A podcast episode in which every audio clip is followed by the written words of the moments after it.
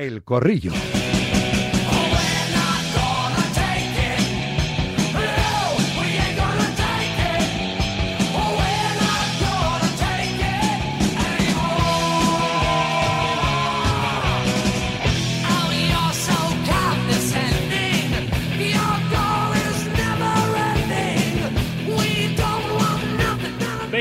Formado este corrillo periodístico, corrillo profesional con SEAT Motor 10, concesionario oficial SEAT en Fuenlabrada. Lleva 32 años atendiendo a sus clientes con mucho cariño y profesionalidad cariño que traslada cada día a los siguientes de Radio Marca, patrocinando este espacio de análisis, opinión, debate y que encima tiene a grandes contertulios como por ejemplo Javi Casquero. Es que era muy buen futbolista y es que era muy buen comentarista, ¿eh? ve muy bien el fútbol. Hola Casquero, ¿qué tal? Buenas tardes.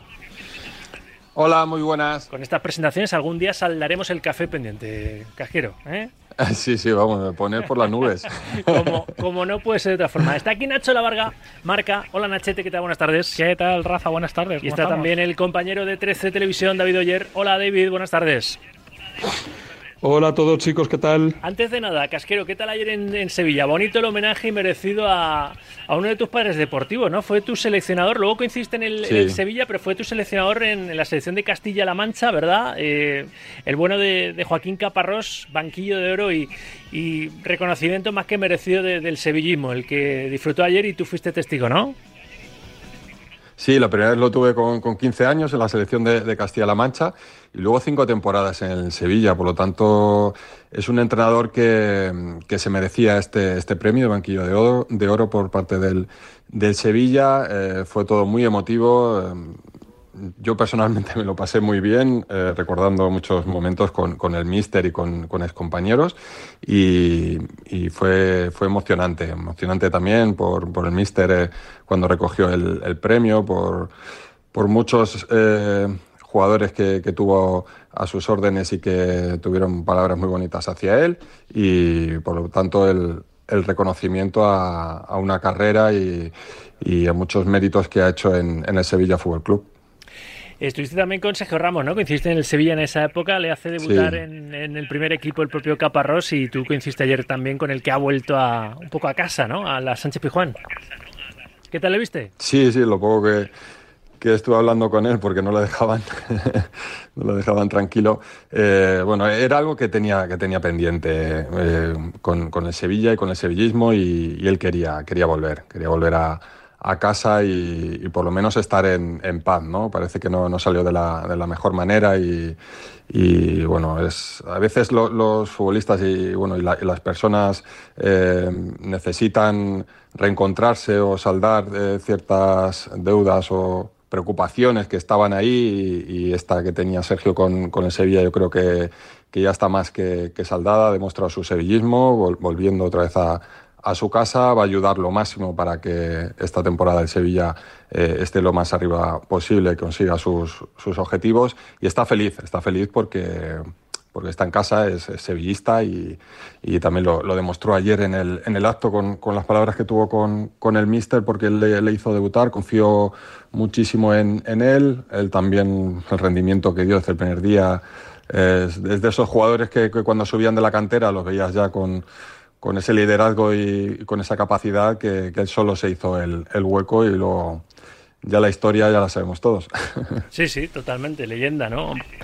Bueno, mmm, a ver, eh, os quiero preguntar primero, lo último que ha sucedido es esa comparecencia de, de, Luis Medina Cantalejo, el presidente del CTA, es habitual, ¿no? Desde que el bar es, es bar y se instaló, se instauró, se implementó en nuestra liga, al principio con Velasco Carballo, ahora con Medina Cantalejo, siempre después del primer tercio del campeonato suelen dar explicaciones, ¿no? En su momento podían usar los audios esos que escuchábamos, el todo que dijo José Luis y aquellas conversaciones a labor eh, árbitro principal, ahora no les, no les dejan, que es seguramente lo más esclarecedor, ¿no? De qué pasa en esos momentos entre el árbitro principal y la sala que está en las rozas, pero pero no sé, eh, he visto a Medina Cantalejo un poquito a la defensiva, ¿no? Porque es verdad que, que, están recibiendo muchas críticas, pero también es verdad que creo que es la peor temporada con diferencia del videoarbitraje en, en nuestra liga, Antonio, uy, Antonio Nacho, en lo que llevamos de, de, vamos, 13 jornadas. Sí, la verdad que yo creo que también ha afectado, ¿no? Ese clima de, de presión sobre los árbitros después de todo el tema del caso Negreira y los errores que se han ido cometiendo, pues han puesto el foco todavía más en, los posibles fallos de, de, los entrenadores. A mí también me ha sorprendido un poco el tono con el que ha hablado, ¿no? A la defensiva, ha habido frases como, y aquí sigo yo, ¿no? Que, también llama la, la, atención después de esa rueda de prensa que dieron cuando estalló todo el caso Negreira. Han dicho que, los principales perjudicados son ellos, que, quieren que el que le haya hecho la pague. También ha criticado los famosos vídeos de Real Madrid Televisión pero bueno, a la hora de la verdad no sabría con qué, con qué quedarme, ¿no? Porque ha sido una rueda de prensa más a la defensiva que, para aportar eh, soluciones y para, para buscar, digamos, con consenso y creo que, que, no ha aportado gran cosa en el sentido de, del caso Negreira, ¿no? Se, han hecho las víctimas y el mensaje no es el mismo de, que el que tuvo la primera vez, ¿no? Cuando, cuando estalló el caso. Para mí eso es lo más llamativo. Javi, no sé si has estado pendiente un poco de lo que ha dicho Medina Cantalejo. Sí. Sí, bueno, un poco por, por encima. Mm. Eh, bueno, eh, realmente eh, los árbitros es verdad que tienen mucha presión. También está viniendo condicionada por, por, todo el caso Negreira, por los errores que han tenido en, en momentos determinados, con la poca transparencia que, que se está pidiendo de, desde los profesionales, jugadores, entrenadores, dirigentes para, para, tener algo más claro las, las, jugadas polémicas y si no ayuda, si no hay consenso en, entre todos, realmente va a ser eh, una guerra en la que ellos están eh, de un lado y parece que todos los estamentos eh, futbolísticos están, están en otros. Parece que todo el mundo va contra los árbitros y, y yo creo que deberían unificar eh, criterios, ser mucho más transparentes para que también se les pueda ayudar, ¿no? Y, no, no, ser esa parte que, que está siempre como amenazada y, y, ellos también a la defensiva, ¿no? ¿Tú piensas que David, que el mal momento así de, del bar en nuestro país por cómo se están tomando decisiones o no tomando decisiones en según qué lances en, en distintos partidos, en distintas jornadas, viene motivado precisamente por ese clima de tensión latente ahí hasta que no haya resolución del caso Barça-Negreira. Por ahí puede venir también el nerviosismo, porque yo antes decía, si es que no quedan árbitros de aquella época, de esos 17 años, pero sí que queda alguno. Me recordaba Muñiz Fernández, Gil Manzano, Hernández Hernández, sí queda alguno que, que estuvo bajo el mandato en la vicepresidencia del CTA de, de Enrique Negreira. ¿Tú qué piensas, Oyer? Yo no sé si ese es el foco original del nerviosismo, como tú dices, que existe ahora, porque es verdad que el VAR desde que llegó, llegó ya con dudas y reticencias por parte de muchos, pero está claro que ha ayudado a avivar cualquier llama que pueda ocasionar cualquier decisión en cualquier partido, la convierte en fuego. Decía Medina Cantalejo, un poco en plan victimista, que mm, ahora es cuando más protestas y más quejas están teniendo por parte de los jugadores. Es que yo creo que ahora es cuando más injusticias hay, eh, incluso estando el VAR, que vino para hacer justicias, cuando más injusticias hay, porque no se tratan igual jugadas muy similares de una jornada a otra, o incluso dentro de la misma jornada, y dependiendo de qué frame le ponga, de si le ponen la, la, imagen parada, de si le dan al play un poco más atrás, más adelante, se juzgan de manera muy diferente y de forma que están perjudicando a muchos equipos. Ahí tenemos al Celta, por ejemplo, jugadas que son muy, muy parecidas entre equipos que, que se están jugando mucho, ¿no? que son de, de la misma guerra. Entonces yo creo que puede venir por ahí también. Pues puede ser. Los siguientes están opinando ¿eh? enseguida abrimos también la ventana de este estudio para, para, escucharle con esa nota de audio que nos envían al 628 26 90 92. Pero así una encuesta rápida. Antes en la primera hora hablaba con Antonio Sanz a modo de, de firma aperitivo del corrillo y él me decía que cada vez le convence menos el bar. Así si le hacemos un juicio sumarísimo, yo ya, ya me he mojado que me gustaba y ya no me gusta, que dejaría solo o implementaría justo lo que no tenemos, que es la tecnología del gol y el fuera de juego semiautomático, que es lo científico, y acababa con la interpretación salabor eh, bar y la madre que los, eh, que los parió. Pero no sé, Casquero, ¿tú lo dejarías como está o te cargabas el bar entero? ¿Te cargabas el?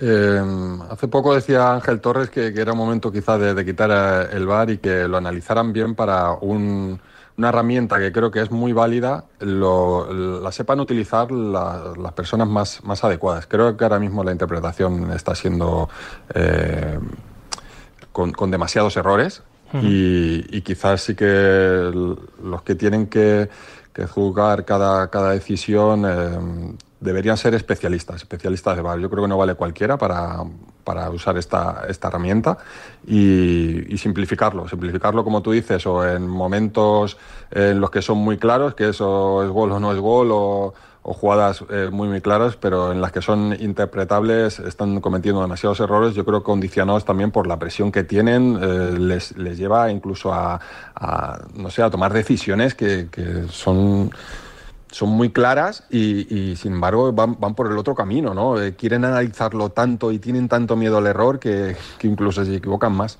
A ver, yo creo que, está claro que con el VAR ha mejorado la cosa, ¿no? Eso es, eso es indiscutible. Lo que pasa, lo que sucede es que ahora los errores son mucho más garrafales precisamente por eso, ¿no? Porque hay cámaras, porque hay más eh, ojos puestos. Son más groseros y por tanto más injustos los errores. Pero, pero Antes contabas con que, bueno, el árbitro era humano y igual que un delantero fallaba un, gol o un portero se le metía por abajo las piernas, el, árbitro, pues, pues cerraba. Y ahora, claro, hay, hay máquinas, hay cámaras, hay más gente detrás que eh, para, para solventar ese tipo de, de situaciones y aún así se siguen produciendo, ¿no? Yo creo que, que ha ido un poco a peor. Creo que se ha enrarecido un poco en España, sobre todo, ¿no? El, uso del bar.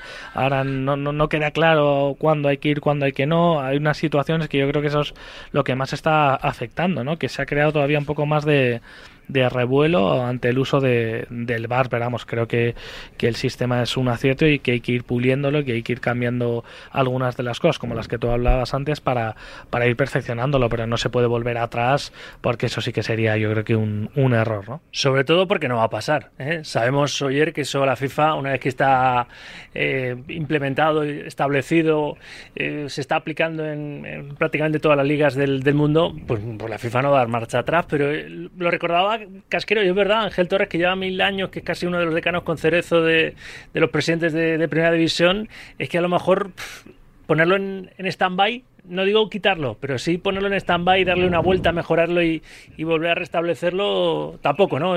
tampoco lo verán nuestros ojos, David, ¿no? Sí, también dijo Ángel Torres el otro día, creo que, que los, eh, las personas que estuvieran en la sala BOR no tendrían por qué ser árbitros, ¿no? Tampoco, tendrían, pues bueno, pues o aficionados, o formar personas solo para eso, ¿no? Como si fuera un trabajo, formar personas solo para eso, que no sean árbitros tampoco. Eh, a mí es que me escama mucho lo de el tema del fuera de juego interpretable, porque última, últimamente hemos visto, no sé si estaréis de acuerdo conmigo, eh, goles anulados que son muy ridículos.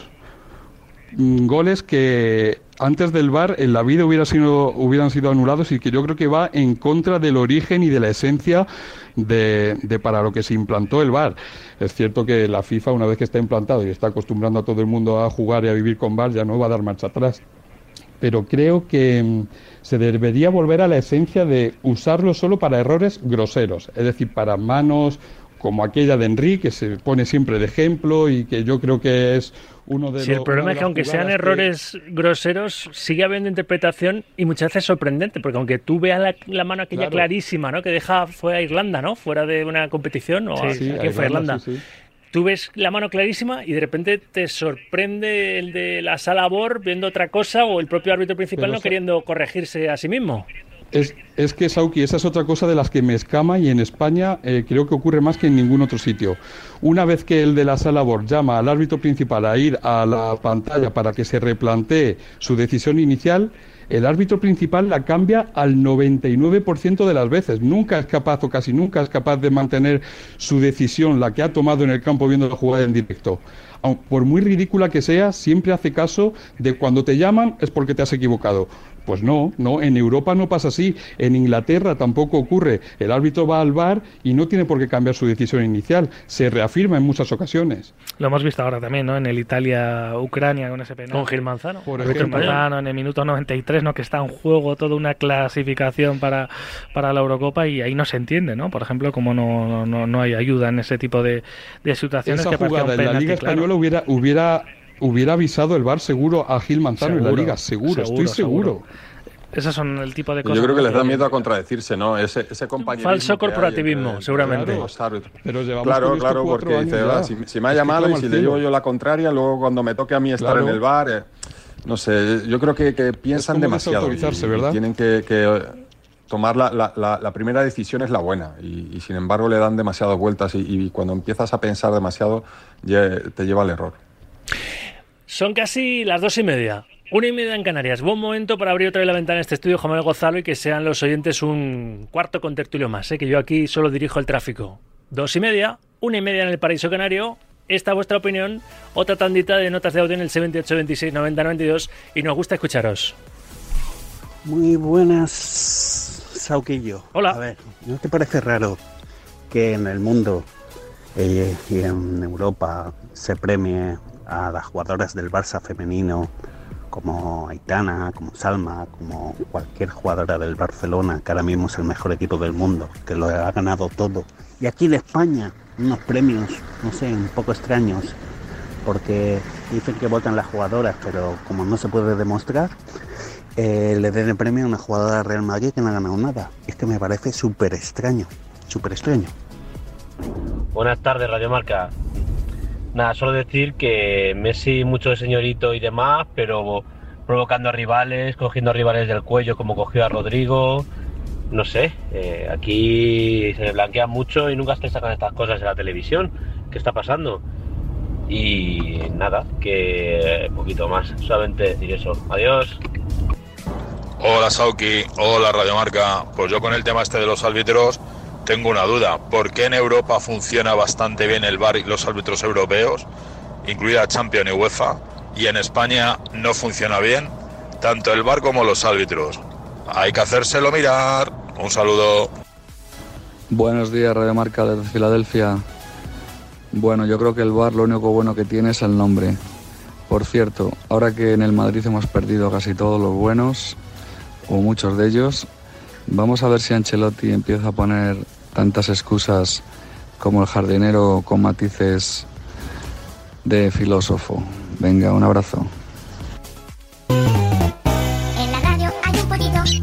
Ahora seguimos con el debate, pero te planteo una situación. Imagínate que estás tranquilamente en tu puesto de trabajo, llega tu jefe y te encarga comprar la lotería de Navidad de toda la empresa. Vaya marrón, ¿no? Pues no, ya no, porque en el Pollito de Oro se encargan de todo. Si eres una empresa, te pueden personalizar los décimos con tu logo y hasta incluso te la llevan. Te la llevan hasta, hasta la empresa, hasta la oficina, hasta donde estés. Entra ya en www.elpollitodeoro.com o llama al 676-826-164 e infórmate de todo. Recuerda, juega con responsabilidad y solo si eres mayor de 18 años. Me gusta a mí lo del pollito, claro que sí. 2 y 32, 1 y 32 en Canarias. Cambiamos de tema, lo de Brasil. Casquero, tú que has sido futbolista. Son imágenes que, la verdad que nos siguen sorprendiendo que en pleno siglo XXI sigan pasando estas cosas que obviamente es un problema de organización, aparte cultural y de educación. Claro, si se venden más entradas de las que puede acoger Maracaná, el mítico estadio de Río de Janeiro, ayer en los prolegómenos ya empieza la policía a repartir estopa a la selección, a los aficionados de la selección argentina. Eh, Messi, en plan capitán, dice que mientras no eso no se tranquilice, que, se meten para adentro en el túnel de vestuarios y, y después la, la rivalidad, ¿no? Mal, mal entendida, por supuesto, entre brasileños y argentinos. Acabó con victoria de Argentina 0-1 con gol de Otamendi. Ahora hablamos de en qué situación queda Brasil, que, que igual está ya haciendo fuerza para que si puede ser Ancelotti incluso llegue ya y no a final de, de temporada hacerse cargo de, de la canariña. O al revés, ¿eh? O- a ver, a ver. o- o al si revés. Carletos lo piensa. o al revés, bueno. después de, de ver a dónde puede llegar, ¿no? Exactamente. Pero, pero Casquero, las imágenes lamentables, ¿eh? Y es que lo vimos también en el Perú 1, Venezuela 1, que la policía Sí. peruana también cargó contra la, la afición vino, vino tinto. Es que parece que en esos partidos de clasificación, si no hay palos y No, no, sí, parece que no- es un no son clásico, partidos- No es un partido de rivalidad. Correcto, es que, sí, es sí. que pasa to- todos los años. ¿eh? Es, es ya algo habitual y, bueno, tienen un problema. Tienen un problema y. Pero no sé, parece que conviven con ello. Yo- a lo, lo asumen, saben que bueno, los argentinos que van a ir a Maracaná, que, le- que les van a dar, y sin embargo van allí porque, porque son fieles a, a su selección. Y, El caldo de cultivo que- que, por creo supuesto, que fue ya lo de la final de la Copa Libertadores, lo recordaba Messi, que la afición de Boca en las playas ahí de Ipanema también recibió por Sí. parte de la policía brasileña antes de, de esa final de la Libertadores entre, entre Boca y Fluminense que se llevó el equipo de, de Marcelo. Por cierto, título que, que se llevó para agrandar su, su leyenda el ex jugador del, del Real Madrid, ahora en el- las filas del, del Flu. Pero decía Javi, perdona. Sí, no, no, me refería que, que ya no es una rivalidad futbolística, que, es que viendo también cómo, cómo reciben a los aficionados argentinos, pues ya son una guerra parece entre países, ¿no? Lo llevan a, tal extremo, hay tanto fanatismo que, cuando juegan sus selecciones, pues no solo juegan los 11 futbolistas que están en el campo, juegan, esos dos países que, tienen muchísima, muchísima rivalidad y, la, lle- la llevan al extremo, incluso a las gradas. De todas maneras, sí que ahora eh, deberían tomar medidas drásticas, ¿no? Es lo que hablábamos antes. Quizá que salgan los jugadores del campo y oye, que no vuelvan de verdad, ¿no? Y que no se vuelva a jugar por todo lo que ha sucedido en la grada, que vimos que había más gente de la que se de la que cabía, que los policías se arremetieron contra los aficionados, que hubo golpes muy muy importantes. Yo creo que, que en ese sentido algún día deberán parar de esa forma, porque yo no le veo otra solución, ¿no? A no ser de que los jugadores se metan, no salgan y ya está. Y creo que hay argumentos suficientes pa- como para que lo puedan hacer, porque ya hemos visto alguna desgracia y estoy convencido de que veremos más si esto no se para. Una cosa es que el fútbol sea pasión, que, que sea algo pasional, que se viva con mucha ilusión y con mucha pasión en esos países, y otra cosa es eh, ver imágenes como la que hemos vivido esta madrugada. Yo estoy viendo las imágenes hoy repetidas con seguidores de, de Argentina con la cabeza abierta, sangrando, con, Sí. con niños que, que los llevan los padres en volandas apartándoles de la carga policial. No sé, increíble, ¿no? Marquinhos diciendo que hay familias ahí, ¿no? El jugador de, de la selección brasileña, Claro. Messi mirando a la grada con, con un gesto de cabreo y de indignación y normal, ¿eh? Que se llevase al equipo para adentro. Fueron golpes y fue una actuación, yo creo que en general de la policía bastante desproporcionada. Eh, seguramente. Pero Comebol tiene que pedir responsabilidades, claro, ahí voy yo. Sí. ¿Cómo puede ser que estén Es que juntas las dos mala- aficiones? ¿Cómo puede ser que se vendan ¿Y más cómo- entradas de las que puede admitir un estadio como Maracaná? Comebol, ¿Y FIFA, tienen que responder a esto. ¿Y cómo puede ser que solo haya una veintena de efectivos policiales en un partido que en cualquier otro lugar del mundo eh, sería declarado de alto riesgo? ¿Cómo puede ser que esos policías estén mal equipados porque no llevaban ni casco? Pues claro, los policías para defenderse utilizan sus armas eh, y muchas veces de manera desproporcionada. Yo cuando veo episodios así o episodios como los de la playa de mm, eh, cuando se enfrentaron Boca Juniors y Fluminense en la Copa Libertadores mm, solo hace que me sienta orgulloso de cómo Madrid fue capaz de organizar en cuatro días una final de la Libertadores entre la mayor rivalidad que puede haber en el mundo como es Boca y River.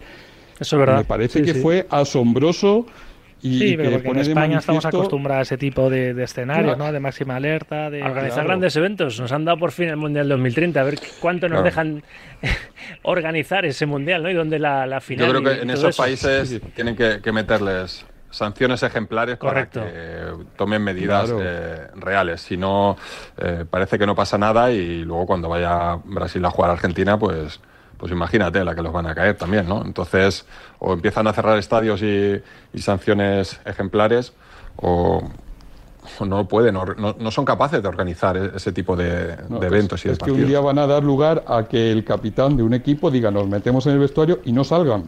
Sí, sí, va a no pasar. salgan a los 20 minutos cuando se El. Dibu la subiendo a la grada El- también. para- Las imágenes del Dibu intentando Dibu defender a los aficionados a policía. enfrentándose Claro, parar con la al policía, que están brasileña. matando ahí a uno. Es Sí, increíble. pero es que parecen mm, lamentables, por así decirlo, la Es actuación del Dibu, pero en el fondo no está haciendo mal. O sea, es que está intentando frenar lo que estaba sucediendo en la grada, que estaba Claro, siendo claro, muy grave. claro.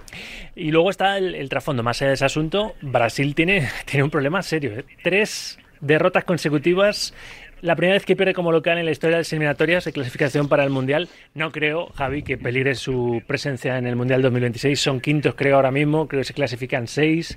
Argentina sigue lidera- liderando la campeona del mundo esa clasificación en la, en la Conmebol, pero, pero bueno, sí, lo que decía la Varga, igual Ancelotti se lo piensa, si lo tiene más o menos apalabrado, ¿no? Para coger las riendas de, la canariña de- después de esta temporada. Hombre, yo, yo creo que se clasificará, pero como en todo, en las elecciones pasan ciclos y, no todas las generaciones son la Brasil eh, que, podemos tener todos en, en mente de, los grandes mundiales, ¿no? Y entonces, un, entrenador como Ancelotti antes tiene que analizar qué, futbolistas eh, tienen en cada momento para, afrontar un reto tan importante como es coger la, la canariña. Desde luego ves, ves la alineación de, esta selección de, de Brasil y no enamora. Eh, por lo tanto, bueno, creo que sí que para, para, clasificarle le, le va a dar, pero bueno, todavía tienen que, que mejorar mucho. Es que, claro, desde que ganaran el último mundial, que fue en 2002, han pasado 21 años, ¿no? Luego eh, cayeron en cuartos en el 2006, en 2010 también cayeron en cuartos, eh, en el 2014 fueron terceros, ¿no? Y cuartos, cuartos en los dos últimos. Es decir, que hace muchos años, hace mucho tiempo que Brasil no es el, la, la selección más potente del mundo. La última pregunta que Que estoy la a generación- Sí, David. No, digo que, que la diferencia de generaciones es abismal. La, aquella que ganó el Mundial de Corea en 2002 comparada con esta, vamos, que no hay color. Difícil para cualquier entrenador. Claro. La última cuestión que os quería sacar, que nos vamos ya, que estamos fuera de tiempo prácticamente en este, en este corrillo. ¿Quién va a notar más la, la ausencia? ¿El Barça, la, la baja de Gaby de larga duración o estos dos meses y medio que Ancelotti no va a poder contar con Camavinga y, y Vinicius? Eh, Casquero. Eh, ¿Ter Stegen para cuánto tiene? No, Porque para Ter Stegen en principio, de- sí, en principio es, es una lumbalgia, era poco, ¿no? es- son molestias, o sea, abandonar la concentración por Claro. precaución. Claro, a ver, a ver, para mí el Barça, el jugador diferencial es Ter Stegen. Eh, Gaby, por lo tanto, sí que es un jugador que, que aporta muchísimo, pero no es diferencial eh, en cuanto a, puntos. Eh, el Real Madrid sí que tiene bajas, bajas importantes, sobre todo en, en las características, ¿no? Vamos a ver que, que ya no vamos a ver ese Madrid tan, tan físico, ¿no? Sin Camavinga y, Tchouaméni y quizá más de, de toque y posesión, si ya tiene que dar un paso adelante con Modric, Kroos y, y Valverde, ¿no? Entonces, bueno, vamos a ver el Real Madrid cómo, cómo responde a, a estas dos bajas y Vinicius, que es, aunque no estaba en su mejor momento quizás, pero sí que sigue siendo un jugador diferencial. Son tres titulares muy importantes para, para el Real Madrid. Vamos a ver cómo, cómo responde. Sobre todo lo de Vinicius, porque es otra vez romper la, la inercia, ¿no? Le estaba costando volver Claro. después de la última lesión, ahora tiene este percance, también sigue siendo muy joven, ¿eh? Que aunque lleve ya varias temporadas en el Real Madrid, a nivel mental, a ver cómo le afecta otra vez este inconveniente, esta lesión, cómo vuelve, ya vas a volver en el tramo decisivo de, de la temporada. Yo creo que el Real Madrid, eh, si vemos la fotografía global, está teniendo mucha peor suerte con las lesiones este año que, el Barça, ¿no? Lo que pasa que este, estos dos últimos contratiempos para los catalanes son importantes, pero creo que, el Real Madrid a nivel global está teniendo muchísima peor suerte y está siendo más afectado. Yo creo que va a haber sorpresitas en la renovación entre estas lesiones ilustres y, demás y que a los a los grandes les cuesta más eh, volver a arrancar después del parón de, de selecciones. Me da a mí que va a haber más de un, de un pinchazo. Eh, David, tú cierras el corrillo por esta, por esta semana, eh, en este miércoles, vaya.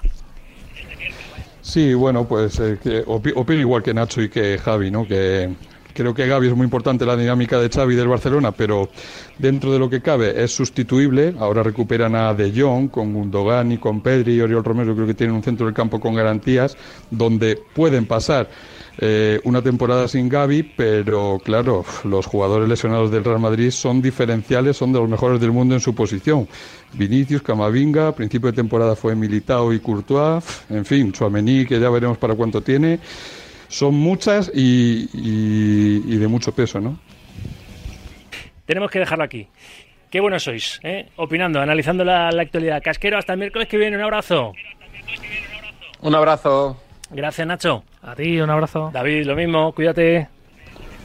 Cuidaros, un abrazo a todos. Por hoy ya está bien, ¿eh? De corrillo. Vamos con más asuntos enseguida, pero hasta aquí el tiempo de opinión un día más con SEAT Motor 10.